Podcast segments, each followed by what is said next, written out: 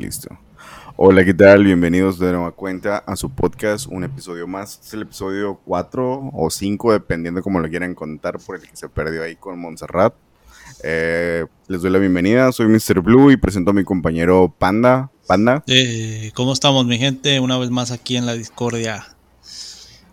Ok, ahora tenemos a un invitado súper especial que era nuestro co-conductor pero a la hora de la hora ya no quiso participar y pues estuvimos ahí con negociaciones y todo el rollo y ahora tenemos aquí. ¿Qué onda Martín? Martín, bienvenido. Hey, ¿qué onda? ¿Qué onda? ¿Cómo están? Aquí pues ya, mi nombre es Martín, ya me conocen. Aquí un saludo para la pandilla. si, quieres dar un, un, intro, panda, de cómo conocimos a Martín. Uh, Martín, nosotros estábamos en un putero y no es cierto, no es cierto, no es cierto. No, igual lo conocimos en el, Xbox y ya somos como familia todos los, todas las noches cuando se puede, ¿verdad? Nos conectamos ahí a jugar Xbox, Call of Duty, FIFA, todo. Entonces ya... con la pandilla del, del Xbox, al Juan, al Coffee, al Oscar, un saludo. Sí, Martín es como en nuestro nuestro, el que más la arma, digamos, de, del videojuego. Es nuestro pues, Sugar Daddy. y pues bueno, el día de hoy vamos a tener de tema personas extrañas, situaciones. Odiosas. hoy personas odiosas, exactamente. Odiosas, tóxicas. tóxicas que hemos tenido en nuestra vida, la verdad. Y empezamos con Panda. Panda, cuenta tu historia de tu trabajo. ya les voy a decir, rapidito que yo tenía la yo la verdad soy un poquito antisocial como dirían por ahí. Yo no tengo muchos muchos amigos y pues no tengo muchas experiencias pero sí me acuerdo una vez en un trabajo aquí en Estados Unidos cuando yo trabajaba en una tienda de, departamental que se llama Target es como un tipo Walmart y yo trabajaba en la, en la área de electrónicos y yo me encargaba de, electrónicos, todo lo que tenía que ver con televisiones, todo desde poner el producto afuera hasta vender.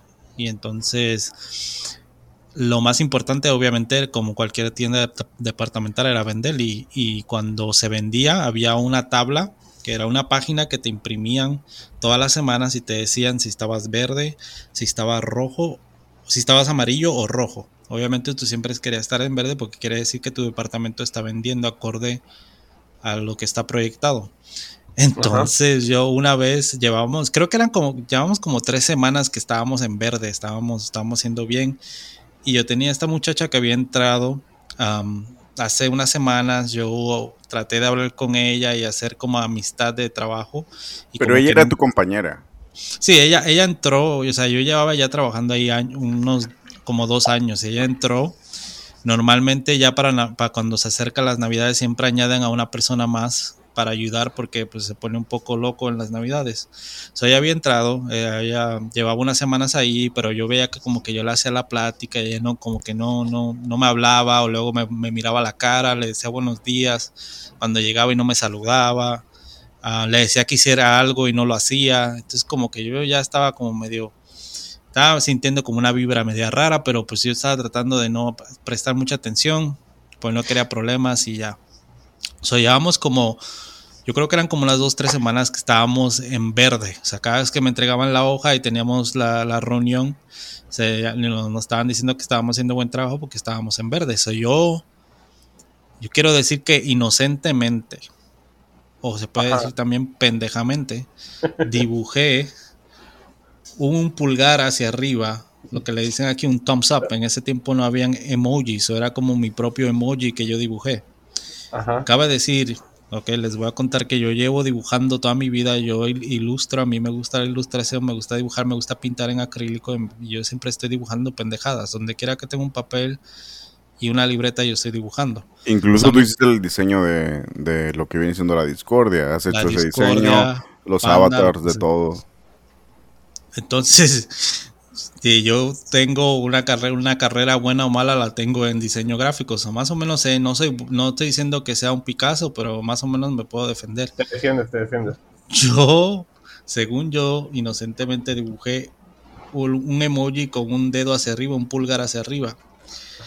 Unas, y, esa, esa, hoja estaba ahí en un escritorio donde ella y yo compartíamos y todo el mundo podía pasar y podía ver como unas semanas después, yo creo como una semana o dos semanas, me llaman a la oficina eh, en recursos humanos y me dicen que me, que me, me tienen que dejar ir. Me, me, va- me- literalmente me dieron un, un sobre que nunca, nunca, nunca me habían corrido de un trabajo, eh, para, empezar. Me dieron un sobre con un montón de, de dinero cash, me dieron dinero en efectivo y me dijeron, te vamos a tener que dejar ir. Porque entonces ya yo digo, ¿por qué no? Entonces me enseñan la hoja y me dicen, es que tú dibujaste un miembro. Y entonces le digo, no, es que eso no es un miembro, eso es un, o sea, eso no es un Por pene. miembro eso te es un- refieres a. ya, un, un pene. Pene, un pene. Ah, ah, ok, ok. Un pene. Entonces, yo le digo, no, pero es que eso, yo, ¿cómo, ¿qué cabeza cabe que yo voy a dibujar ahí un, un pene? Yo, eso es un, un- unos, eso es un pulgar Un hacia arriba. Entonces la Un vieja no me creyó, no me creyó. Era un, era un pulgar con pelos y venas. O sea, sí tenía las entraditas de los dedos ahí en el puño, pero sí, sí se entendía que era, que era un pulgar. O sea, yo le digo, pero, o sea, le digo, te dijeron, oye, pero tu, tu pulgar, ¿por qué tiene. ¿Por qué saca leche? anda, mamá. Era la uña, era la ¿Por qué? uña. ¿Por qué tu puñito expulsa secreción? Era la uña que está, que no la había limpiado. No. en serio.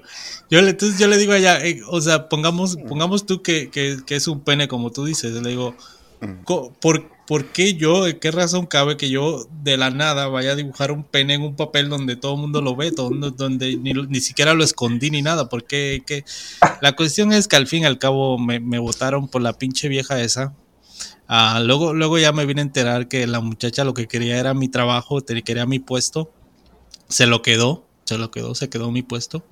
A mí luego ya platicando con una persona que ella pensaba que no era, que yo no conocía, sí le dijo que eh, ella había mentido, que ella sabía que era, que, que era un, un- un pulgar hacia arriba, pero, pero no le caía yo bien porque era latino y yo no le, y yo no debe- yo no debería de estar en la posición en la que estaba y ¿Ella era originaria de ahí, de Estados Unidos? sí era una americana Oh, ok. sí Pues, eh, es mi pregunta también. ¿Te has topado con mucha gente racista? Tú que eres puertorriqueño. O sea, Sí. Puerto Rico Ah. es territorio, ¿no? Es territorio estadounidense. O sea, ¿cuál es el problema? sí a mí ah, ah, sí la- ah, aquí sí la verdad sí en el trabajo trabajo sí hay mucha gente que que puede ser racista. Yo en lo personal siempre agarro las cosas mm, trato de no pensar en eso, trato de no pensar en racismo. O sea, si a mí no me dan un trabajo, yo nunca voy a decir, ah, es porque no le gustan los latinos o whatever. Yo nunca estoy pensando en eso. De que lo hay, de que lo he vivido, sí, sé que lo hay, sé que lo he vivido, pero no, nunca vivo mi vida pensando en, en que si hay, no me dejaron entrar porque soy latino, no me dieron el trabajo porque nunca, nunca pienso así. ¿Lo has Ah, vivido no. porque, porque te dan asco los asiáticos? ¿O porque No, pero pues, te, te puedo poner un ejemplo. Por ejemplo, si yo voy a buscar un trabajo, o sea, un, buen trabajo, am, a lo mejor una persona americana puede aplicar tres veces y encontrar un trabajo en esas tres you know, veces que aplicó para un trabajo. Yo siento que a mí me cuesta, yo tengo que aplicar 15 veces y a lo mejor en una de esas quedo, pero sí me cuesta, sí como persona que habla inglés de segundo idioma, sí, sí me toma más tiempo, sí me cuesta más trabajo, pero sí se puede hacer. o un sea, yo- rechazo sistemático en el plan, momento de conseguir trabajo. Sí, que es porque soy latino, no, no lo sé.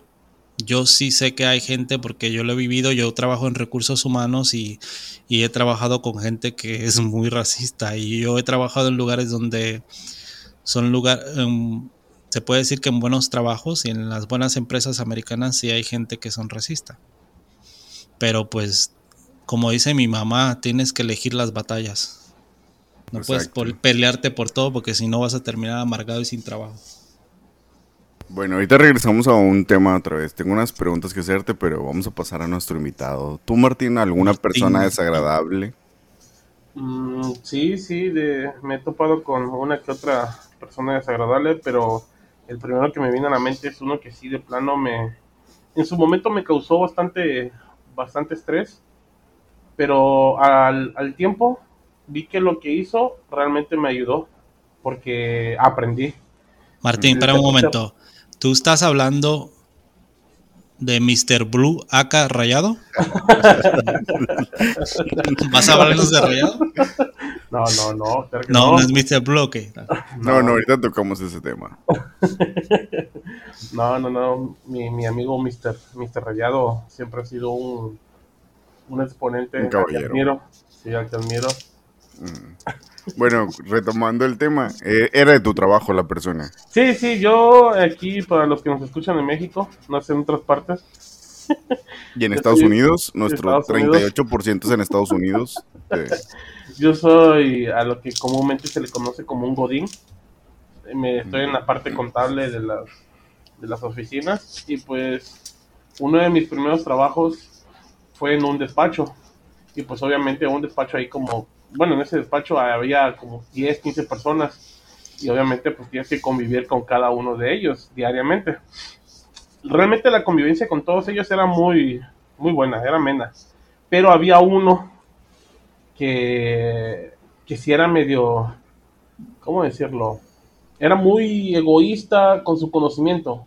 El muchacho había pasado por muchas empresas y había adquirido conocimiento teórico, digo, no, perdón, práctico de todo lo que se tenía que hacer, pero lo perreaba mucho. Así en plan, si tenías que hacer algo, lo hacía él y no te explicaba. Y bueno, el chiste es que surgieron algunos detalles con él, de que empezó a robarle a la empresa. Imagínate, habían cubiertos, se empezaron a perder y al tiempo nos dimos cuenta de que el que se robaba los trastes o los cubiertos o el papel de baño, sí, o sea, e- era, era este muchacho. a ver, a ver, pero él era contador igual que tú, ¿o qué rollo? Era, sí, era, era auxiliar, o sea, no tenía Era, título. era auxiliar contable, pero, o sea, se robaba los cubiertos. Sí, sí, era una persona muy mañosa. Era ese, ese tipo de personas que roba o agarra las cosas nomás porque puede y en cierta parte porque también lo, lo necesita. Pero principalmente por, por el hecho de poder. Eh, Oportunista. exactamente. ¿Estaba enfermo o no? No era una, yo es que era una enfermedad. Mm, Él nos comentaba, él nos comentó una vez, o sea, te digo, eh, tenía muchos delirios. Nos decía que, que sus papás eran de España y que cuando él era, ni- él, él era niño tenía los ojos verdes, pero luego se le pusieron cafés. sí, sí, cuando, cuando, cuando creció. Y, y también nos decía de que cuando estaba más joven lo habían recluido en un manicomio porque veía las paredes negras, porque con medicamento y tratamiento salió. O sea, decía muchas, muchas incoherencias, pues. Y, pero el chiste es que lo que sí era real es que se perdían los cubiertos. O sea, cuchillos, trinches, cucharas. El papel de baño también lo empezaron a contar porque era raro de que compraban, digamos, un paquete de 30 piezas y a la media semana ya habían 10 piezas. Y, y uno decía, oye, ah, sí, somos muchos y todos vamos al baño, pero el consumo... Pero ¿por qué se pierde, por qué se pierde el papel usado? ¿Qué- qué- Pinche empresa que trabajas, que está contando el pinche papel de toile. No, o sea, pero es que era un solo muchacho, pues, era, era un señor, ya tenía sus 35, 37 años, más o menos. Chaparrito. Y el chiste es que creo que siempre me tuvo mucha envidia porque como yo era más joven, apenas empezaba en este, en este rubro, pues, de oficinas, ¿Qué edad tenías tú?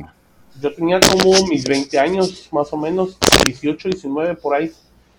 Eh, yo me hice muy amigo del gerente de ahí, del gerente del área contable, y pues él me fue enseñando a mí, o sea, me, fue- me agarró de aprendiz, por así decirlo. Y este muchacho que tenía 38 años me agarró coraje porque eh, el otro le decía, no, pues pregúntale a Martín, él sabe, él te va a enseñar. Y le da un coraje, o sea, pero le daba un coraje que un niño, por así decirlo, porque así me decía él, me decía, niño, un niño para él le estuviera enseñando cosas contables a él. Le da un coraje. Bueno, ¿a qué voy con esta persona? Realmente podía lidiar con él, o sea, no simplemente no tratándolo, no tenían que preguntarle nada, pero llega el punto en el que todo explota eh, relacionado a él. de robarse los cuchillos, de robarse el papel, de robarse las cosas de ahí. Empezó a robarle clientes o a tratar de robarle clientes a los, al, contador del despacho y a cobrar por fuera. El contador decidió, ¿sabes qué? Hasta aquí y lo corrió. Como nosotros teníamos una base de datos donde estaba toda la información de, nuestros, de los clientes que llevábamos, él se metió a uno de mis clientes, de los que yo llevaba, y declaró que tenía ingresos por 30 millones de pesos. O sea, hizo una declaración donde ponía que, el, cliente que llevaba yo tenía 30 millones de pesos de ganancias y cero de, egresos. Obviamente yo no me di cuenta de esto hasta los, dentro de dos, tres meses, en donde nos llega un requerimiento por parte de la ley diciéndonos de que... A la madre. O sea, como, a ver, para las personas que no somos contadores, o sea, ¿en qué afectaba que pusiera 30 millones de pesos? O sea, me doy una idea, pero ¿me puedes explicar? Sí, imagínate que tú vas al SAT, todos conocen el SAT aquí en México, que es el que recauda los impuestos. Imagínate que tú vas al SAT y le dices, oye, ¿sabes qué? Gané 30 millones de pesos este mes. Ah, bueno, está bien, ¿a qué te dedicas? ¿O, cuánto gastaste? No, no, no gasté nada, tengo 30 millones de pesos ahí en ganancias, en ganancias. Ah, pues págame, así de entrada, págame prácticamente el 30% de esos 30 millones. O sea, es un dineral. aquí. Ajá, exactamente. O sea, es un dineral que a fin de cuentas no, no, no, no existe, pues. Pero pues tú lo estás declarando. O sea, tú lo estás informando. Claro, claro. O sea, y, él lo hizo por el simple placer de hacerlo. Exactamente, él lo hizo por el simple hecho de que sabía que me iba a poner en una situación una situación culera, pues, en una situación muy mala. Y sí, pasaron los meses, yo le recogí la información porque lo corrieron y me dieron a mí la tarea de recolectar toda su información. Pasaron dos, tres meses y al tercer mes de que él ya no estaba en, en, el despacho, nos llega un requerimiento de que ah, por no pagar el impuesto correspondiente, o sea, miles, cientos de miles de pesos de impuestos, se te, cancelamos algo que es una firma, es como una especie de firma digital, ajá, que sirve para, para, para trámites digitales. Te lo cancelamos y te cancelamos tu cuenta y, no, y un chingo, o sea, un chingo de situaciones negativas que paran por completo la, operación o paran por completo el negocio de la persona. O sea, pero así de tajo, pues. Y yo entro en pánico, así en plan, güey, ¿qué, ¿qué, pasó? ¿Qué hice mal? ¿O qué, qué, qué, ¿qué, qué, qué es esto? ¿Por qué, me, por qué están bloqueando al cliente? Y ya voy con el contador y le informo de esta situación y vemos, hacemos un análisis y vemos las declaraciones y vemos que el, el muchacho este, el señor, había declarado 30 millones de pesos de ingresos. ¿Qué tipo sucio? Sí, exactamente. O sea, un tipo muy, muy rastrero. Me tenía mucha envidia. Le digo, por lo mismo de, de que yo estaba más joven que él y hacía más cosas que él. Pero a fin de cuentas lo resolvimos, lo, lo arreglé, con, obviamente no, no, no, yo solo, porque sí fue una situación algo delicada. El contador titular del despacho me, me, ayudó, me echó la mano y lo resolvimos y aprendí. Eh, lo que saco de todo esto es que él queriéndome hacer daño a mí, o sea, querer perjudicarme, me hizo un bien, porque adquirí más conocimiento de cómo destrabar una situación así. Pues claro, claro. ¿Qué tipo, qué tipo sucio? Porque no, no nada más, como quien dice, no nada más te jodió tu trabajo, sino está jodiendo a la compañía a la que tú le estás brindando un servicio. no nada más te bloquea a ti, está fueron muy buenos, fueron muy buenos con él. Él de hecho pagó muy, muy mal. repito, robando material de ahí le, regalaron ciertas cosas porque era de, la, era de la típica persona que, te, que se hace la víctima. De que en mi casa no me quieren, que mi suegra no me quieren, que no tengo dinero, que mi hija no me quiere hablar. O sea, se hacía siempre la víctima. Y obviamente uno por empatía lo ayudaba o trataba de ayudar. Lo ayudaron muchísimo. Y aún así salió con esas, con esas actitudes. No, qué mal rollo. Está muy, muy raro. Sí, Bueno. bueno, pasamos a, si quieren yo les cuento mi historia. Eh, casi por lo regular, igual que Panda, soy más así, más reservado. Trato de no convivir con mucha gente. por lo mismo, sí, la verdad, creo que de repente cuando te involucras mucho con la gente, pues siempre sale un problema, siempre hay discusión, no sé, la verdad a mí no me gusta mucho convivir con gente. Pero pues por cuestiones de que tienes que trabajar, relacionarte, estudiar y todo, pues me he visto, uno se ve obligado, ¿no? A convivir. Entonces, yo me metí a estudiar en una escuela y ahí hicieron un grupo como de WhatsApp. Y entonces se cuenta que pues estábamos así como que ya sabes, todas las cosas de las tareas, los trabajos y bla, bla, bla. En ese grupo había una chava que, la, que hacía menos a otras personas, siempre, siempre, siempre. Yo creo que para los, ustedes que me conocen y los del crew que nos juntamos, han visto un alter ego que siempre los está molestando de que, güey, tengo esto o así, cuando alguien presume algo. Y venía de esa persona. Yo, yo siempre leía las conversaciones de que de repente criticaban a una maestra porque íbamos y bueno, es lo voy a decir, era una escuela de inglés en la que estaba y haz cuenta que una maestra llegaba y decía, porque había una maestra que, que era como de esas mitómanas, que son mentiras, un chorro, no ah, sé.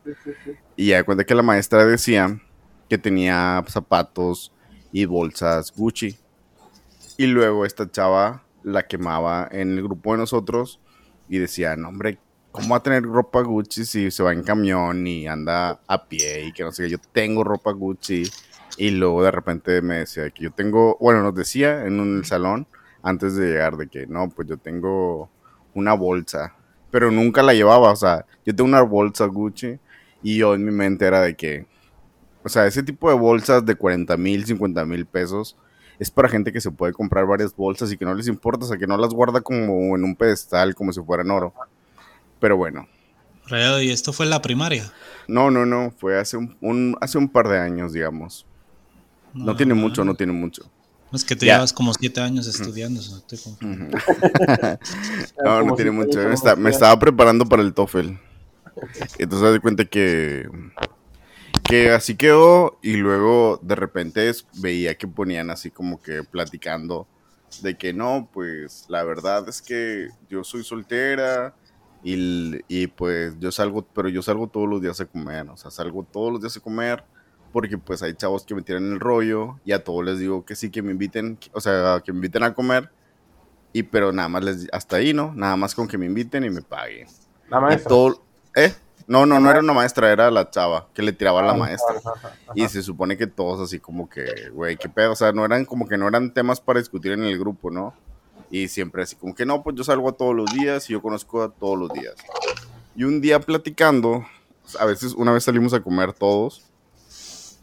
Y un día platicando empezó a decir, o sea, a contar su realidad. O sea, ella vivía en Apodaca. Que bueno, a lo mejor los que no son de México, Apodaca es un tiene, es un municipio de Nuevo León de clase media. O sea, hay de todo, desde clase muy baja hasta clase media alta, por así decirlo. Pero, pero, por lo regular se caracteriza por ser de clase media. Hay muchos nuevos sectores de, de, clase, de ese tipo de clase. Ella vivía ahí. Y yo por curiosidad, o sea, más que por curiosidad, sino por no guardar en silencio en una plática, me acuerdo mucho y siempre se me va a quedar grabado toda la vida. Le pregunté por una dirección. No me importa, recuerdo que ni me importaba, nada más era así como que por sacar plática de esos momentos que estás en silencio.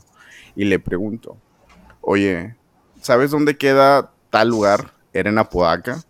Y me dice, no, esos no son mis rumbos. Mis rumbos son en San Pedro. Y yo me quedé así como que, ¿qué pedo, no? Y para los que no conozcan, pues o imagino que ya todos conocen, San Pedro es el municipio más caro de todo México y es de los municipios altos. Y ella trabajaba ahí, en San Pedro. También, al igual que tú, era contadora. Ya la estoy quemando. Un saludo. Era contadora. Pero para los que no saben, eh, San Pedro se hizo muy famoso para los despachos contables, los despachos jurídicos que van empezando. Tener una oficina en San Pedro de hecho, Samuel García, que va candidato a gobernador, así empezó su papá. Si tú abres un despacho en cualquier municipio, pues te medio pelan, medio pegas y todo. Pero el decir que tienes un despacho en San Pedro te da un estatus mucho más alto. Entonces, muchos de los despachos contables, jurídicos, de auditores y demás abren sus oficinas allá o rentan oficinas en los edificios para adquirir prestigio, porque al final de cuentas, seas bueno o no seas malo, pues no me importa, estás en San Pedro. Entonces, ella se agarraba de eso. Yo, yo, yo conocía gente que pues era de, de por esos rumbos y siempre estaban hablando de, de diferentes colonias y una de las colonias más famosas de San Pedro, por así decirlo, es Colorines. Entonces, haz de cuenta que me quedé así como que mis rumbos son San Pedro y, yo soy de San Pedro. Y yo tengo esto, yo tengo lo otro, bla, bla. Y un día platicando le, le pregunté, ¿es la colonia más famosa? Es como decir, no sé, DF o no sé, cosas así. Y le pregunto, oye, pues, ¿conoces tal tienda de colorines? Y lo me dice, ¿de dónde? Y lo de Colorines, o sea, está en Colorines. ¿Y dónde queda Colorines? Y lo pues en San Pedro es la colonia más importante. Y ya sé que es como que se, como que supo que se la había regresado, ¿sabes? O sea, como que agarró la onda. Oh, me torció. Sí. Y esa chava siempre, siempre, siempre estaba presumiendo, queriendo hacer menos a las personas. Siempre estaba así como que tratando de, de, de, de, ¿cómo se llama? Sí, de minimizar. De hecho, creo que traía un jaguar que ni siquiera lo podía mantener, ni siquiera le podía comprar. Siempre se le estaba descomponiendo porque era. Como que. Como, como no le podía comprar comida o qué? No, no, no, un jaguar es carro. Un carro o sea, chingada, tiene un zoológico. No, haz de cuenta que. Y ella siempre decía, no, pues mi carro, las llantas de mi carro valen. Cada llanta. Lo la mordió. Siempre le escuchaba decirle a las demás personas que andaban en camión que su carro valía, que cada llanta de su carro valía 10 mil pesos. y ni siquiera era un carro del año, ni siquiera de 5 años. Era más viejo, pero era un carro caro al final de cuentas. De hecho, creo que lo vendió meses después y es fecha que tiene una foto de ella con su carro en, la portada de, de su face. Y es mucho, como que es muy material y un día platico, sí. A ver, pásame el nombre, vamos a su Facebook, a ver. No, no, no. Eh, pero me, me llevó, o sea, tenía una parte de ella que llegaba a sacar donde platicaba de que, bueno, contaba de que era muy pobre, que era muy pobre, es que su mamá pues, no tenía mucho dinero, que se había salido de su casa, que creo que alguien de su familia se había suicidado o algo así, no me acuerdo bien exactamente. Pero cuando, cuando hablabas con trasfondo de ella, o sea, cuando hablabas bien con ella, se portaba normal, pero luego de repente, como que... Sí, o sea, de repente, sabes, las pláticas de, ¿qué onda aquí está el fin de semana? Y yo en aquel entonces, pues, yo me acuerdo que salía un poco, bueno, salía con mi esposa y, y como que ese tipo de cosas de que, bueno, bueno fui, a, fui a cenar con mi esposa o fui a, de viaje con mi esposa como que le pesaban. O sea, también había otras personas que salían de viaje y le pesaban mucho. Y siempre inventaba o decía cosas o para no sentirse menos, ¿sabes? O sea, pero como que las decía para humillar a las personas. Tengo esto y tú no lo tienes. O te decía, mira, para que, que encajar o que no le hicieran de menos. Exacto. Y he visto que, que, que es mucho de ese tipo de personas que compra cosas piratas, o sea, los Gucci piratas y cosas así. Y, y, pues nada cosa, la verdad. Afortunadamente o, lamentablemente en aquel entonces me pasaron unas cosas que tuve que dejar redes sociales y todo y ya pues ya le dejé de hablar, pero de repente sí veo que publican así cosas de, de presumir, ¿no? O sea, de, de tratar de ser menos a las demás personas con tiraderas y cosas así. Y sí, aparentar. Exacto, es una persona que quiere aparentar 100% las cosas de, algo que no es, y eso es lo que a veces me molestaba mucho. O sea, bueno, a mí me molestaba demasiado porque sí, sí decía de que tenía cosas de marca, que tenía cosas Gucci, Prada, no sé, de ese tipo de marcas, Valenciaga y cosas así. Pero me acuerdo mucho también que una vez dijo, ¿sabes qué? Tengo que ir a donde no eran sus rumbos, a una plaza que estaba por ahí, a regresar unos zapatos que le compré a mi sobrina. Y cuando veo los zapatos, para los que conocen aquí de Monterrey, eran como de, esas, de esas, esos zapatos de, tres hermanos. Son zapaterías así pequeñitas donde venden zapato calzado que hace la gente, o sea, que se traen de otro estado, o sea, es zapato de barato. O sea, también compraba cosas muy baratas y yo sé y se ve que compra cosas pirata, o sea, para cosas Valenciaga, Gucci que son pirata, que venden a 200, 300 pesos. o sea, hermano acá era, era, era líder. Pero sí, creo que, que se hizo una persona muy desagradable. Sí En mi país dicen que quiere cagar más arriba del culo. Exacto. es muy malo, pero así dicen. Que quiere cagar más arriba del culo. Sí, creo que, que, fue una mala experiencia. La verdad me dejó un mal sabor de boca convivir con ese tipo de personas. Y también pues hizo que me hiciera un poquito más cerrado, la verdad, a convivir. Siempre era más, a partir yo creo que de ahí me hice más así como que nada más iba a las clases a lo que iba a aprender, buscar, solamente me relacionaba con los maestros que me podían enseñar y de ahí me iba a mi casa. Yo nunca convivía con nadie, ni de a partir de, de que escuchaba ese tipo de cosas y sobre todo porque mi, mi dolor era más o mi sentir era más hacia las personas a quien se los decía, ¿sabes? Porque una persona a la cual hace sentir mal no te dice, oye, me hiciste sentir mal, pero un tercero que lo ve se da cuenta en sus ojos o en sus actitudes o en sus conductas con las demás personas en próximos días, cómo, cómo le afectó ese tipo de cosas. Y eso era lo que me molestaba. Exacto. Entonces, ya a partir de ahí yo solamente iba y después a hacer mi rollo y, me iba y me invitaban a comer o me invitaban a ciertas cosas y yo ya prefería no convivir ni nada. Sí. Y pues esa fue mi historia. No sé si quieras contar otra historia, Panda. Me, me interesa mucho que cuentes alguna experiencia racista que hayas vivido. Racista. Había. No sé, a mí no sé si racista, pero yo en, en algún momento, en algún momento yo trabajé, de hecho, ocho años yo trabajé en hoteles y yo trabajé en un hotel en, en Harvard. No sé si conocen a la, Universidad de Harvard, ¿no? Sí, sí, sí. Claro, claro. So, aquí en Boston está la Universidad de Harvard en Cambridge y yo trabajaba en un hotel que está localizado en Harvard Square, en la, cuadra. Y es un, es un lugar donde va mucha gente pues de dinero, mucha gente que va, you know, que sus hijos van a Harvard y se quedan ahí para cuando los van a visitar a la escuela y todo eso. Es, un, hotel muy prestigiado. De hecho, uno de los dueños de ese hotel es Bill Gates. Um, yo trabajaba, yo era el manager de, ese lugar en la noche y yo trabajaba overnight. Um, eh, trabajaba turno de la noche que era de 7 a 7 de la mañana, de 7 de la noche a 7 de la mañana.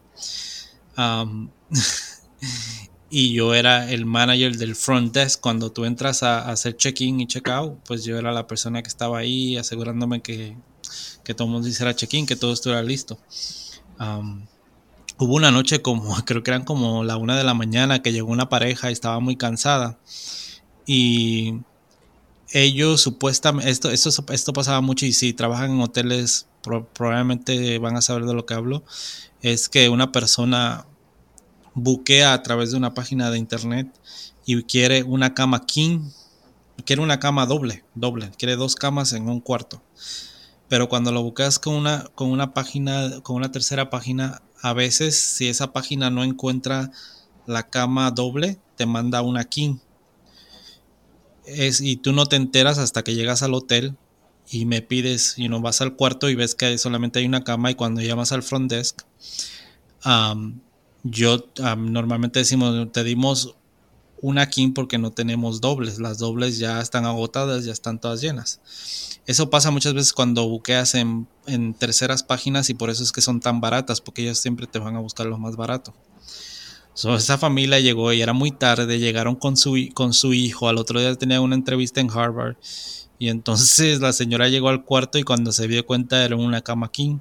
So llamó al front desk y empezó a gritar me empezó a gritar que cómo va a ser, que era la una de la mañana, que ella había buqueado una cama, un cuarto con cama doble, que tenía, me empezó a gritar. Mm. Entonces yo en mi inglés le estaba tratando de explicar a ella que, que no teníamos camas dobles, que estaban todas vendidas, que yo le podía llevar si quería un catre. Sí sabe lo que es un catre, ¿no? Sí, sí. Sí, sí, claro. Como un mueble. Entonces eh, la vieja se encabrona y me dice, yo necesito hablar con alguien que hable inglés. Yo necesito que me traigas a... Necesito hablar con tu manager y yo necesito hablar con, con alguien que, que me hable inglés. Yo no voy a hablar con ningún... Con, con ningún... lo que dicen aquí wetback, como mojado. Sí, como mojado. Dice, yo no voy a hablar con, con ningún mojado, yo quiero hablar con el, con el manager o con el dueño del hotel. Y lo que no sabía la pobre señora es que, es que yo era el manager. Entonces yo le digo, lamentablemente yo soy el manager, soy el son las la una de la mañana, no hay nadie en el hotel. So, lamentablemente yo le, y yo le dije así, obviamente, groseramente, pero groseramente, pero no groseramente, le dije, lamentablemente la única persona que está aquí para comunicarse es este wetback. Y la señora se encabronó y colgó el teléfono y al otro día me acusó con el director del Te hotel. corrieron. No me, no me corrieron, pero um, me dijeron que por favor no, no fuera No sarcástico con, otro pulgar en la puerta de la. que no puede ser sarcástico con los con los huéspedes, pero es que la verdad, ahí donde yo trabajaba es, eh, era muy, muy, muy estresante. Am, en, en algún momento también tuvimos a, a una princesa de allá de, de, Legal. de Arabia Saudita, llegaban muchos príncipes. Y teníamos también una princesa que se cree, eh, en esos países obviamente es como en Que se México, crea ¿no? Princesa. Sí, sí, pero estaba bien fea, ¿no? No es princesa como en las películas, ¿eh? Estaban bien feos. Entonces, sí, pero ella, o sea, tiene, tiene mucho, mucho dinero. Perdón, señor Don Guapo. No. bueno, para que agarres el pedo se parecía a Coffee.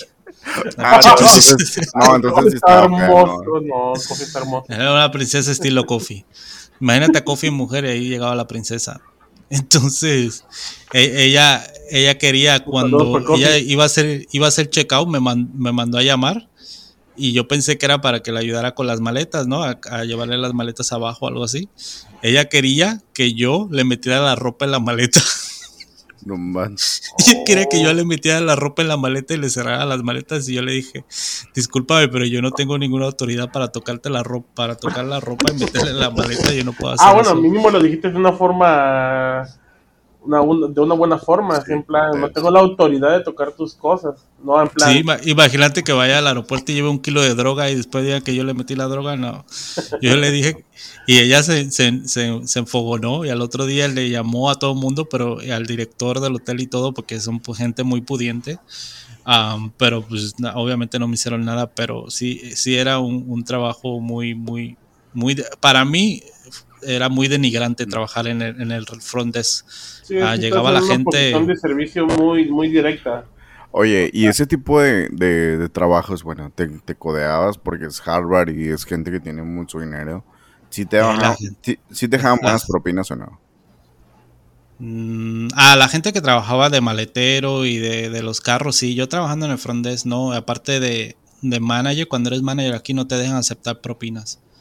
Am, so, yo, no, yo me llevaba salario, pero la Ah, verdad con el trabajo que yo tenía no, no, la verdad no era muy, para mí no, para mi gusto no era muy buen pagado, especialmente con lo que lidiabas. Ahí fue donde yo te dije que conocí al, al, al que es el, el locutor ese muy famoso de México que él siempre está tratando de entrevistar a Trump y lo sacan de todos lados. ¿Cómo se llama él? De pelo blanco. Ah, López Dóriga. Creo que sí es López Ló- Lóriga, ¿no? El que siempre Lóriga. está peleándose con Trump, que trabaja aquí en un- creo que trabaja aquí en Estados Unidos. No, no, él dice, uno flaquito, ¿verdad? Sí, uno flaquito de pelo blanco. Sí, es latino, es latino, pero no es mexicano. Ah, Sí sí, es- ya, ya, sí es ya. mexicano. No, No, es Sí. mexicano, es como puertorriqueño. Sí, que fue que entrevistó a este, al vato de Venezuela. Y luego... ¿Qué fue? Y se me metió a la mañanera. Ese güey, él es Sí, pero no, mexicano. No, me acuerdo. Sí, sí, Es mexicano. No, creo Es que no. mexicano y su hija va en Harvard. Ahí lo conocí. Conocí a. ¿Cómo se llama esta otra? Cepillín. Sofía Vergara. Sofía Vergara, conocí a Sofía Vergara ahí. Se llama Jorge Ramos. Jorge Ramos, sí. Ese es mexicano. Ah, no, no sabía. Es mexicano, sí. Su, su, su hija va a Harvard. Y ahí lo conocí. Muy buena gente, pero bien chaparrito. Y conocí a Sofía Vergara también, que estaba bien guapa, pero bien chaparrita La que también. sale en Mother Family. Sí, la que sale en Modern Family. Oh. Ah, so, se iba a quedar mucha gente ahí. ¿Y no- ¿Alguna vez conocieron a Julio? Julio, un rapero. De Guns Sí. of Paradise. Sí, sí. sí. El, el que hizo la película esa del, del tiburón, ¿nunca vieron la película del tiburón que los quería atrapar el tiburón? No, pues Y hay él era el muchos. chef. Hay muchos Hay muchos de tiburones, güey. No me acuerdo. Pero ese Por lo tiburón los- todas tratan de eso, de que el tiburón te quiere atrapar. no, era, no era como Dios. Bueno, ese eh, conocí, conocí a Julio también en ese lugar. Pero antes o después de la cárcel. Yo no Porque él sé. estuvo en la cárcel. No Antes sé, o la después de of Paradise. no, no sé. La verdad, nu- nunca supe quién era hasta que lo vi ahí. Después dije, ah, mira, ese que sale en la película Los Tiburones. Nadie- nunca nadie sabía qué película hablo, pero es- él era el chef en la película Los Tiburones que se meten y los Había un tiburones son tornado inteligentes. y había tiburones en el tornado. No, ellos estaban no, como. no ellos estaban como en una base de ciencia y estaban en, en el medio del mar. Y luego estaban ahí como, como experimentando con dos tiburones y los tiburones ya después se volvieron bien inteligentes. Sabe. No, sé. Bueno, Pero ya, eso es todo. ¿tienes a otra persona, Martín, de la que quieras hablar? Pues más o menos así recordando con lo que tú estás diciendo de una persona que, que, que quiera aparentar, sí me tocó con una señora, igual ya como de sus 30, 35 años, que, digo, no quiero ser despectivo, pero era bruta. O sea, estuvo como 15 años en, el, en, en esa, en un trabajo de, como cajera, de las que en lo- ya ves que están los bancos y tienen su protección, tipo en Electra, Coppel. Estuvo Claro. como 15 años trabajando ahí, pero por la empresa en la que estaba cerró y se puso a trabajar en la oficina, en, un- en, en trabajos de oficina. Era bruta, o sea, no quiero ser despectivo, pero sí era bruta la señora, bruta.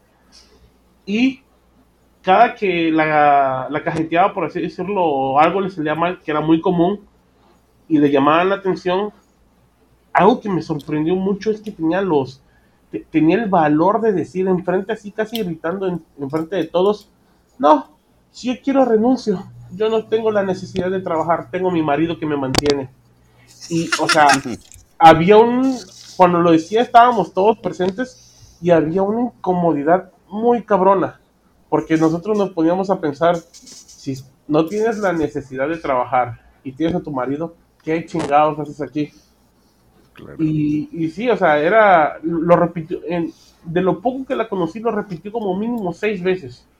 Y esa misma muchacha, me acuerdo que nos pusimos de acuerdo para comprar pizzas. Y pues tú sabes que en un ambiente godín, en un ambiente de oficina, pues buscas comprar una pizza accesible y pues no, no, no tan cara. Aquí en Claro. México y en Estados Unidos hay una franquicia muy famosa, la de Little Caesars y nos pusimos de acuerdo para comprar pizzas de ahí. A lo que esta muchacha respondió, ¿qué? ¿Van a comprar esa pizza chafa? No, no, no. Yo solamente como puras de Dominos de 200 pesos para arriba. Ah, Ay, no, me recordaste a esta chava así. Y te digo, o sea, gordo. es exactamente, o sea, me, con lo que tú comentaste me, me puso muy, o sea, mu- o sea, me asemejaba vino el mucho flashback. ajá, exactamente, a esa persona. Y te digo, muy incómodo. Por respeto, nadie le decíamos nada.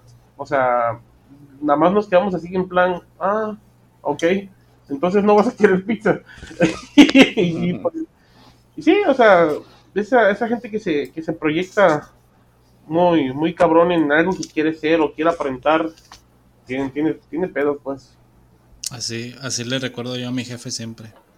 Yo no tengo ninguna necesidad de trabajar. Mi papito, mi papito Trump me, me mantiene.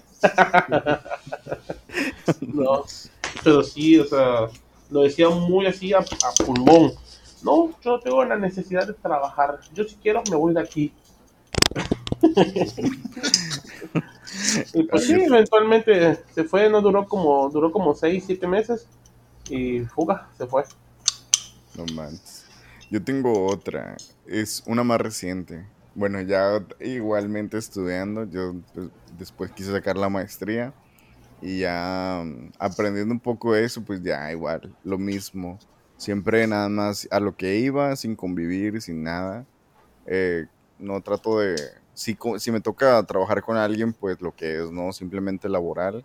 en mi trabajo siempre soy así, siempre trato de solamente lo que es y, y nada, nada de cuestiones personales ni nada. Es muy poco que llego a hablar con alguien de cuestiones personales o a compartir algo sobre mi vida. Casi por lo regular no me relaciono, no me gusta relacionarme de ese tipo y tener relaciones de ese tipo. Entonces, total que yo estaba estudiando y, y en los exámenes pues todos se querían ayudar. O sea, todos querían estudiar. O sea, estudiar juntos o ayudarse o pasarse las respuestas porque te dan como cuatro días para poder presentar. Total que en una de esas me, me contactó una chava.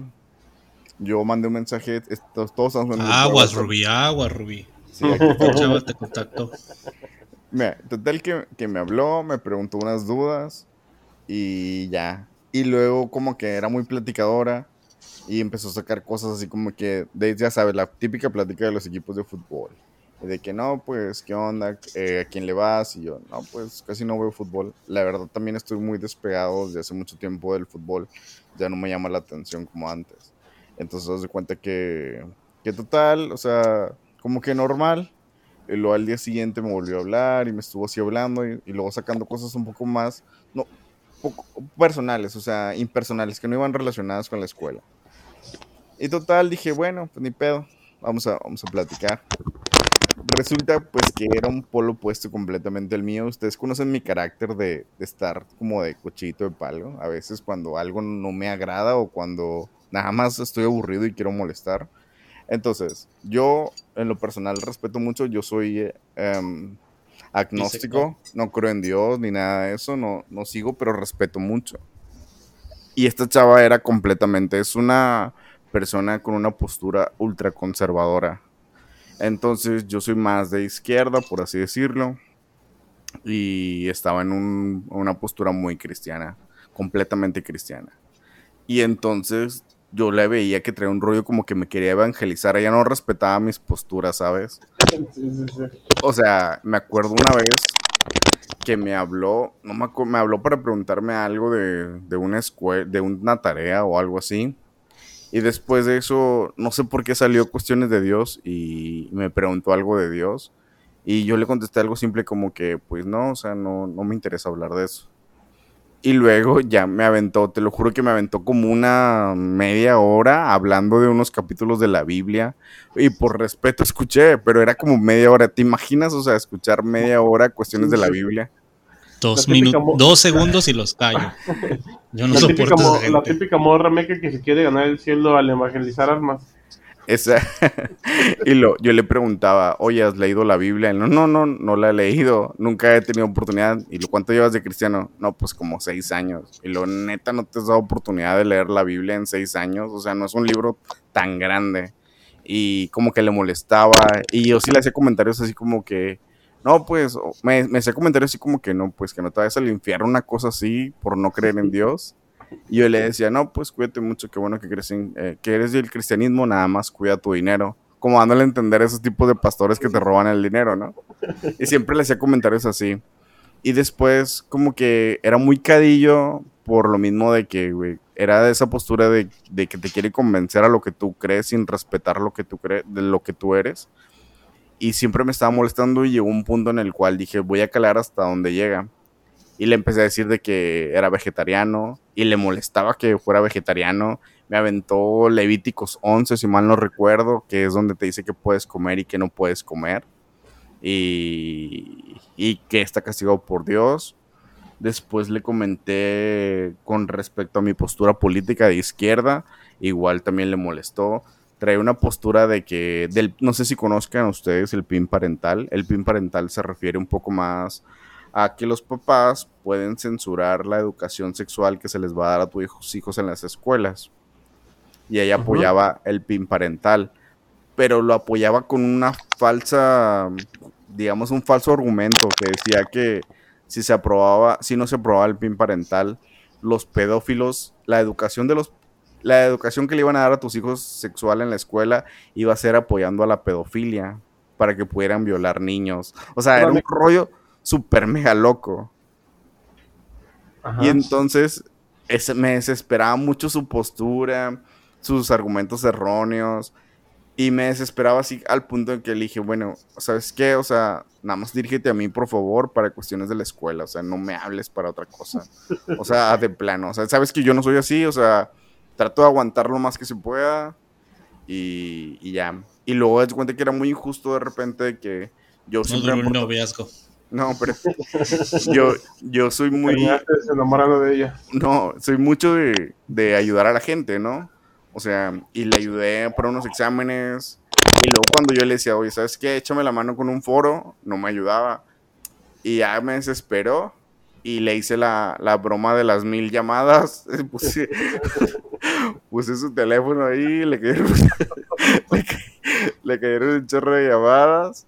Y lamentablemente se enteró que había sido yo. Y le, le llamadas de albañiles y todo el rollo. Y Ojalá de albañiles, no de pinche gente enferma. bueno, de todo. Ahí le llovieron unas fotos ahí. Y, y, pues, lamenta- lamentablemente sí supo que había sido yo. Y afortunadamente me bloqueó. Y no pasó de ahí porque dije, no, hombre, donde me reporté con la universidad, si, si me corren. Y pues ya, me deshice de ese tipo de personas tóxicas. Pero sí, está medio loca con su postura súper de, de derecha, ultraconservadora.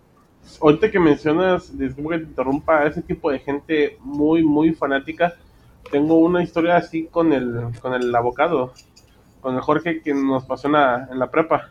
A ver, cuenta.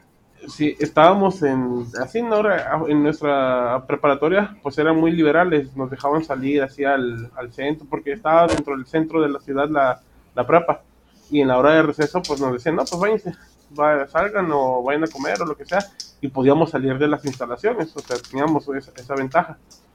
Y en uno de esos días en los que pues ya no teníamos nada que hacer, nos sentamos en un parquecito, y estábamos cotorreando, o sea, hablando entre nosotros de qué onda y tal, tal, tal, tal y se nos acercan dos señoras ya grandes, o sea, sí, imagínate la típica, la típica señora con falda larga y su camisón y digo su vestido, como típica religiosa, pues.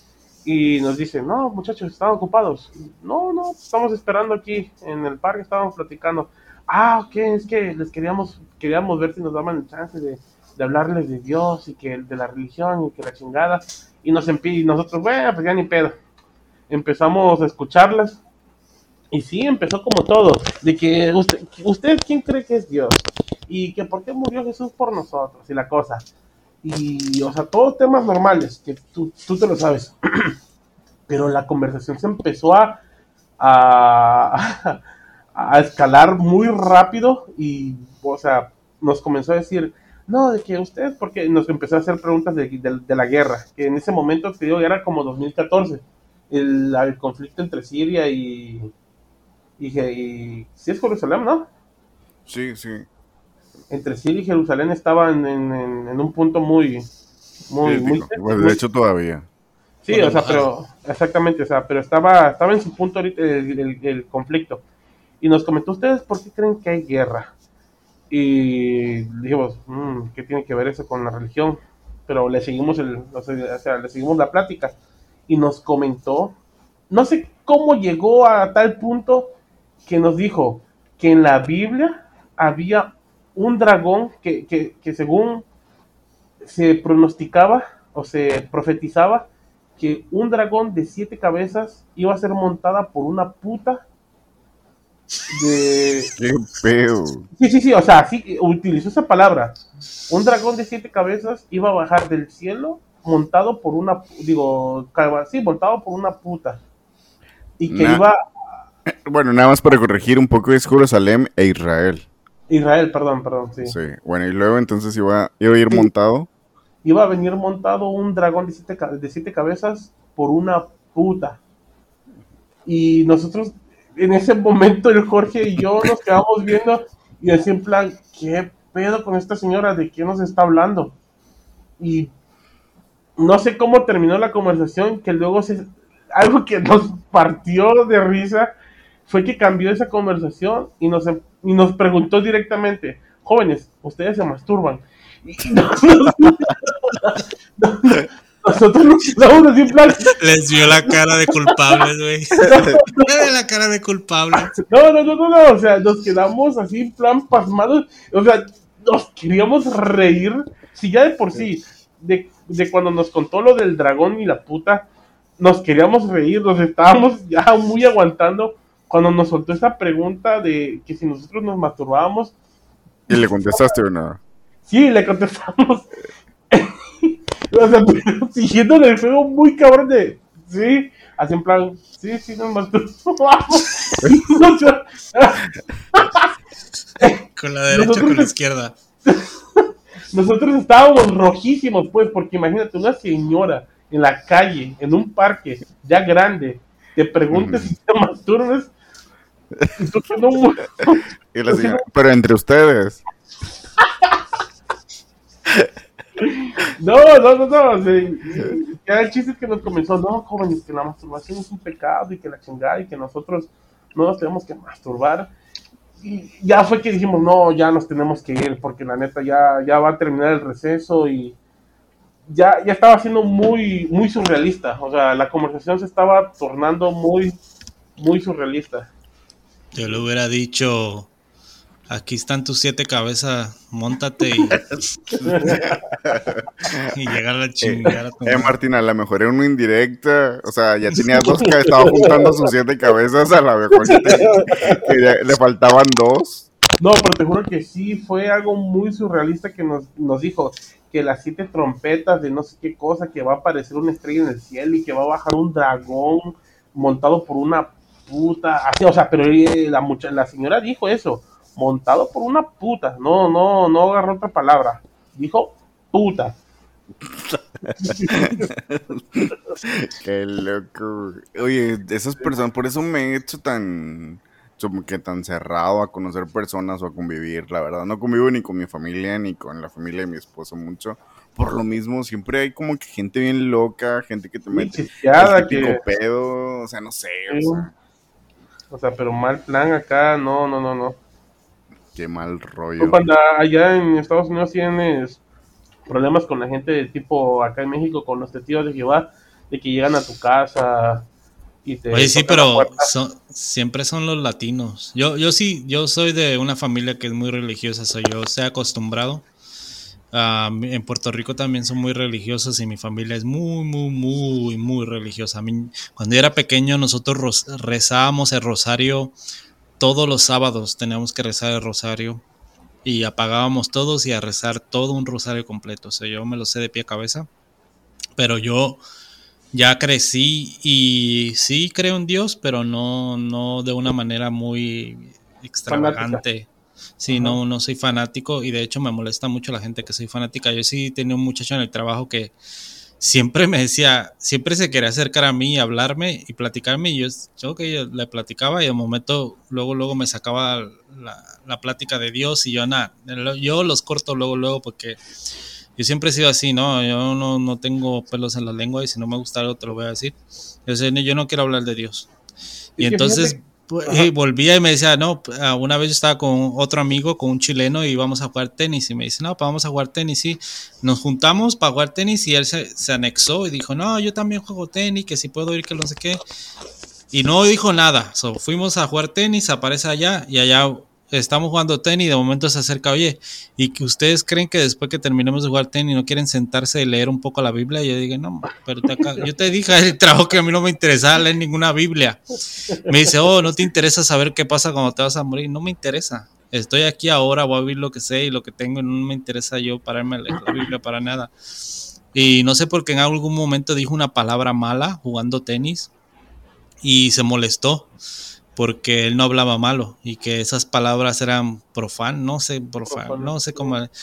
Y yo en ese momento le paré y le dije, "Pa- te voy a decir, te voy a ser bien claro, nosotros, yo vine a jugar tenis con, con esta persona, tú viniste, so, tú te tienes a las consecuencias de lo que, lo que hay, yo no voy a cambiar ni voy a hacer nada porque tú estás aquí, so, si te gusta bien y después se largó y nunca lo volví a ver más, nunca me volvió a hablar más en el trabajo.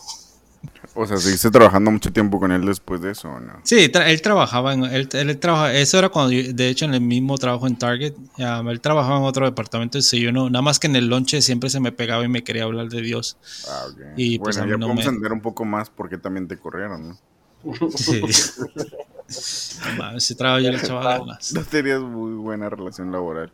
La, la, muchacha y él se juntaron y dijeron, no, pues, ¿qué te parece si le pintamos unas pelotas sin pelos en sus puños?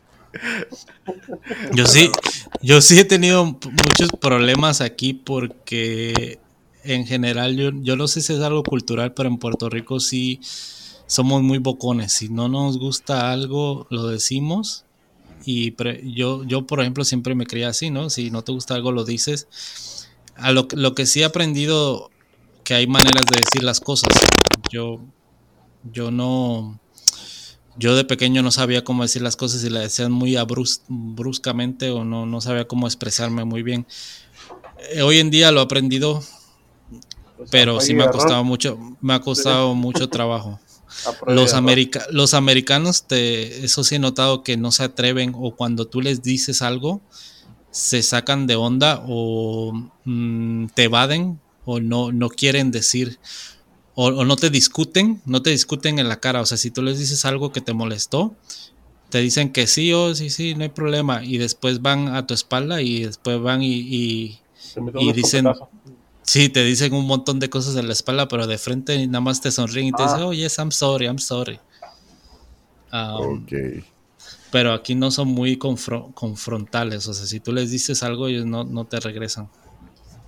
Pues bueno, ya llegamos a nuestra hora. Este programa estuvo muy, muy bueno, me gustó mucho. Espero que nos vuelvas a acompañar próximamente, Martín. La verdad me gustó mucho que estuvieras aquí, que compartieras. Te desenvolviste muy bien. Gracias. No sé si quieras agregar algo, compartir tus redes sociales, tu Instagram, tu Facebook, algo. No, pues realmente no, no soy una persona pública y no tengo, no tengo redes sociales más que las privadas para compartir. Uh, privadas, ¿cuáles son las privadas? espero que, pues, su, proyecto salga adelante y que eventualmente se coden con Roberto Martínez, Jacobo Wong. Bueno, Jacobo Wong no, pero Roberto Martínez sí. Sí, sí, y un saludo para pa, Babilonia, para el Babo. para Kofi, para Kofi, que siempre anda ahí. Para Juan, para el Oscar, para la pandilla, ¿sabe? Para el Piper. Esperamos un día tenerte a ti y a Kofi aquí juntos platicando con su internet de tercermundista de Kofi. Espero que se pueda dar un día. Eh, Panda, no sé si quieres agregar algo, alguna página. No, nada. A ver si vuelve, si nos alcanza el presupuesto para volver a invitar a Martín, porque nos sale muy caro la hora de Martín. Um, pero, pero ya si nos alcanza, ya lo invitaremos. Y sí, me pueden. Ahí, se meten a mi página at Gaming 3242 y cuando digo ad es arroba, arroba panda gaming 3242 para que se metan. Ahí estamos en el Xbox jugando FIFA, Warface, Call of Duty, lo que, lo que haya esa noche. Se estamos, pueden también. Para unas retas igual, un versus para que se, para que se quiera meter.